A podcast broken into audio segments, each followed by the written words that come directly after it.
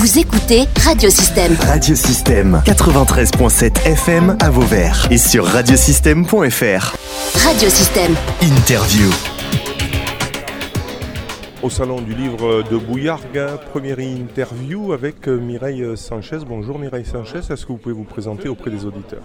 Bonjour, euh, me présenter c'est tellement difficile. Euh, Voilà, j'écris des livres de cuisine. Parlez-moi un peu de cette passion de la cuisine et euh, vous faites uniquement des livres de cuisine? Oui, je ne fais que des livres de cuisine, mais parce que je, je relie la cuisine à l'histoire ou à la géographie. C'est ça qui, m'intéresse. Et puis euh, la Méditerranée, c'est parce que je suis méditerranéenne. Alors comment on, on décide à un moment donné? Vous vouliez voyager, c'est ça, et vous vous dites tiens je vais prendre un angle comme on dit dans, dans le journalisme et ça va être celui de la cuisine, c'est un prétexte finalement? La cuisine, c'est presque un prétexte, mais j'ai travaillé comme journaliste pendant 15 ans pour un, média qui s'appelait Destimed et dans lequel j'avais déjà des rubriques culinaires sur la Méditerranée. Et, l'angle, c'était de donner, euh, de montrer les liens qu'il pouvait y avoir entre les cuisines juives, arabes ou chrétiennes. Donc euh, pendant 15 ans, j'ai sillonné la Méditerranée euh, de toutes les façons et, et aussi pour d'autres raisons que la cuisine. Mais du coup, quand on voyage, on mange, quand on mange, on parle, et quand on parle, on ramène des recettes. Enfin, en tout cas, moi. Et puis, euh, à force d'avoir une compilation de recettes et d'histoires, ben, euh, j'ai fait un livre. Alors, qu'est-ce que- Quel est le point commun entre, entre, toutes, euh, ces- entre tous ces plats, toutes ces recettes? Ben, c'est l'histoire. C'est 5000 ans d'histoire, 5000 ans de, de migration de gré ou de force, euh, joyeuse ou malheureuse. Mais je, je dis, mais sans aucune prétention, euh, euh, et ça n'a pas une valeur scientifique en soi, mais je dis que quand on, on migre, on migre avec ses casseroles au sens propre comme au sens figuré, mais au sens propre aussi. Il ne faut pas oublier que ce sont les pieds noirs qui ont apporté le, le couscoussier en France. C'est, on migre avec ces casseroles, on migre avec des modes de préparation, des modes de cuisson, et en les apportant dans un pays nouveau, en s'y implantant, euh, le pays s'en empare et, et en fait autre chose. Et c'est ça qu'il m'a plu de raconter, de montrer que d'une rive à l'autre, les cuisines sont toutes singulières, ont toute une identité euh, nationale euh, forte euh, et hautement revendiquées, et pourtant elles se font écho, elles se ressemblent et elles viennent toutes l'une de l'autre. La méditerranéenne, c'est quoi? C'est l'huile d'olive, euh, tout- c'est- tout ça qui, qui- qui fait le lien un peu entre tout? Ah, le lien, alors euh, le lien de la, et la définition qui dit qu'un pays méditerranéen par la FAO, euh, donc une émanation de l'ONU, c'est la production, la culture d'huile d'olivier et la production d'huile d'olive. Donc euh, tous ces pays riverains de la Méditerranée, plus le Portugal, euh, sont éminemment méditerranéens. Oui, c'est cette fabuleuse coulée d'or, comme on l'appelle, qui fait le lien entre tous les pays. Alors parlez-moi justement du livre, là c'est un, un livre magnifique hein, aux éditions de la Martinière euh, Méditerranée, Voyage dans les cuisines. Vous avez euh, parcouru donc 24 pays euh, avec 1300 re- euh, recettes, vous dites 5000, euh, 5000 ans d'histoire. Comment vous y êtes pris alors pour faire C'est au fur et à mesure de vos... c'est à un moment donné vous dites j'ai tellement de recettes, je vais en faire un gros livre ou une grosse production? Oui, à un moment donné, je me suis dit qu'est-ce que je peux faire? Et à partir de là, il faut trouver l'angle de construction du livre, hein, c'est-à-dire est-ce que je le mets par pays, par exemple, mais ça ne marchait pas. Euh, parce que euh, qui va aller chercher euh, Tiens, je vais faire une cuisine du Monténégro, ça, ça parle pas, donc ça marchait pas. Et, moi, tel que je commençais à l'écrire, c'était par ingrédients. Euh, C'est-à-dire, je travaillais le chapitre de l'aubergine, d'où elle vient, comment elle est venue, comment on la cuisine, comment elle est implantée, cultivée, dans combien de pays. Et chapitre et ingrédient par ingrédient, il y en a 260. Donc après, ça a été facile de se dire, je le construis comme un repas, du, de, de l'apéro jusqu'au jusqu'au dessert, en mettant tous les légumes, toutes les viandes, tous les poissons, etc. et, et du coup c'est comme ça que ça se présente sur le, sur, sur le livre Oui, souvent comme Sur ça. le- On commence par, euh, on commence par les apéritifs, donc les, les tapas, euh, tapas, pesticos, kemia, mezze, et puis on va jusqu'au dessert. Voilà. Quelle est, quelle est la, la- la recette justement qui vous a le plus euh, Ou, ou est-ce qu'il y, y a- il y a des recettes comme ça qu'on retrouve ou, ou des, f- Bon, à part l'huile d'olive, hein, on parlait, mais est-ce qu'il y a des, des, des fonds qu'on retrouve dans, dans- dans tous les pays? Parce que finalement, euh, 5000 ans d'histoire, à un moment donné, il n'y avait, pas de- il y avait pas de frontières. Hein, donc, euh, Enfin, en tout cas, elle, elle bougeait beaucoup les frontières. Les gens ont toujours beaucoup voyagé en Méditerranée. oui, c'est une terre de migration. C'est une terre de migration, euh, c'est une terre, euh, d'accueil aussi finalement, d'échange. Les, échanges commerciaux ont contribué aussi à faire des comptoirs, donc à implanter des populations. euh, moi, ce que je trouve fascinant, alors c'est quand des produits que l'on pense terriblement méditerranéens, comme la tomate. Alors, on ne peut pas imaginer aucune des cuisines de ces 24 pays sans tomate. Et pour autant, elle n'est arrivée qu'à la fin du XVIIe siècle. C'est très récent. Et, entre son arrivée depuis le Portugal et l'Espagne en Italie, avant qu'elle arrive en France, il faut encore 200 ans. C'est- long les processus quand même. Et aujourd'hui, on ne peut pas imaginer une daube ou, une sauce ou, quoi que ce soit sans, tomate. Donc c'est ça qu'il me plaît, c'est de voir comment, ch- comment ce petit euh, fruit légume de génie a envahi notre Méditerranée au point qu'aujourd'hui tout le monde pense qu'elle est absolument de méditerranéenne. Et elle l'est, en tout cas elle l'est devenue. Elle arrive d'où la tomate arrive- Avant le XVIIe siècle? Elle arrive d'Amérique du Sud. Elle arrive euh, de Chili, du Pérou, de Bolivie, de l'Amérique du Sud. C'est le grand potager du monde. C'est de là que viennent euh, pratiquement toutes les variétés de légumes que l'on connaît encore aujourd'hui. C'est ça qui est assez extraordinaire. Et puis sinon, il y a l'exemple de la morue, que j'adore. J'adore cette... euh, Parce que tous les pays de la Méditerranée ont des recettes de morue qui se ressemblent plus ou plus. La, la raito, la, euh, l'esquechada des bacalao en Espagne. Alors, toutes les façons de morue du Portugal. euh, euh, elle fait partie du Grand Aioli en Provence. Et, et à Nîmes, la brandade. Ah, J'allais La- le dire, il y a quand même Nîmes avec la brandade. à la brandade qui est, une- qui est fameuse qui, et qui est typiquement nimoise. Et, et je trouve que, voilà, alors on dit, euh, euh, quand on vous dit quel est le poisson de la Méditerranée, on vous dit la morue. Mais la morue ne, ne sera jamais pêchée en Méditerranée.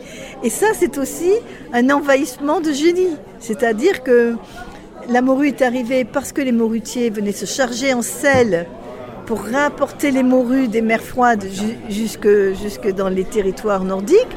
Et donc ils venaient se charger en sel en Méditerranée. Et ce faisant, ils troquaient, ils laissaient des morues contre du sel.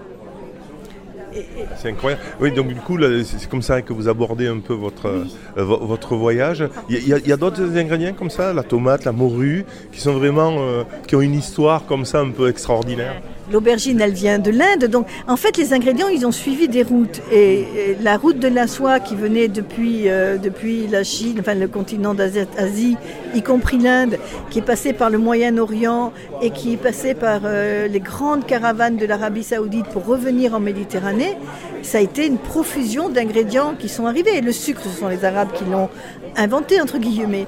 Donc, dès lors qu'on a eu du sucre, qu'on avait le sel, on a pu conserver, on a pu confire et on a pu cuire. Et c'est comme ça que tout se mélange.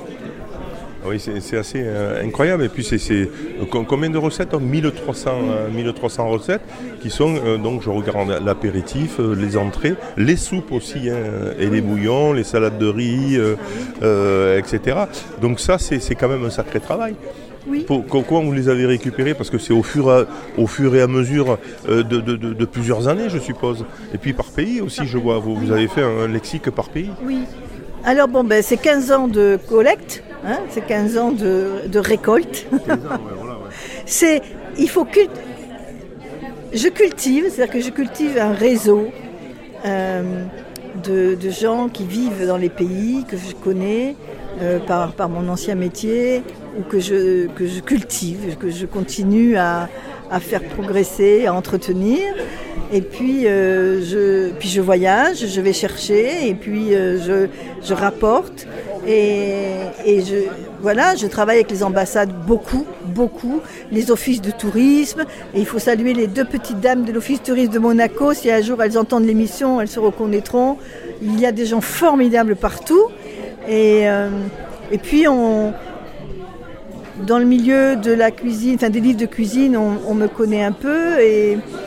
Et j'étais à Paris au Forum d'État sur l'alimentation et j'entendais euh, Madame Mireille, Madame Mireille, Mireille, Mireille. Elles ne savent pas trop dire mon prénom, on s'en fout. Et j'ai une recette pour toi, j'ai une recette pour toi. Et les gens me donnent comme ça, euh, sans arrêt, sans arrêt, des recettes. Alors après, il faut les traduire souvent en français parce qu'elles sont dans un pays d'origine. Et il faut les tester pour ramener les proportions. Mais moi, je m'attache à ce que ce soit la cuisine du pays. Alors peut-être que pour un goût français, il y aura trop de piment, mais je dis aussi quelles sont les huiles qu'on utilise dans le pays. Après, on adapte avec ce que l'on a, mais c'est important de, pour moi d'être authentique. Qu'est-ce que vous conseillez aux gens lorsqu'ils arrivent dans un pays comme ça étranger pour manger le- le- la véritable alimentation du, du pays? Euh, je leur dirais, il faut être curieux et, et, et mal élevé. Ma mère, quand j'étais petite, me disait ne parle pas aux étrangers. Et moi, je lui répondais et comment je vais les connaître? Et donc, je continue à parler aux étrangers. Ce que j'aime quand je, quand je vais dans un pays, déjà, je vais sur le marché. Le marché, c'est un, un- un poumon de vie. C'est, on voit d'abord le coût de la vie, on voit les habitudes, on voit ce que les gens achètent, à quel prix.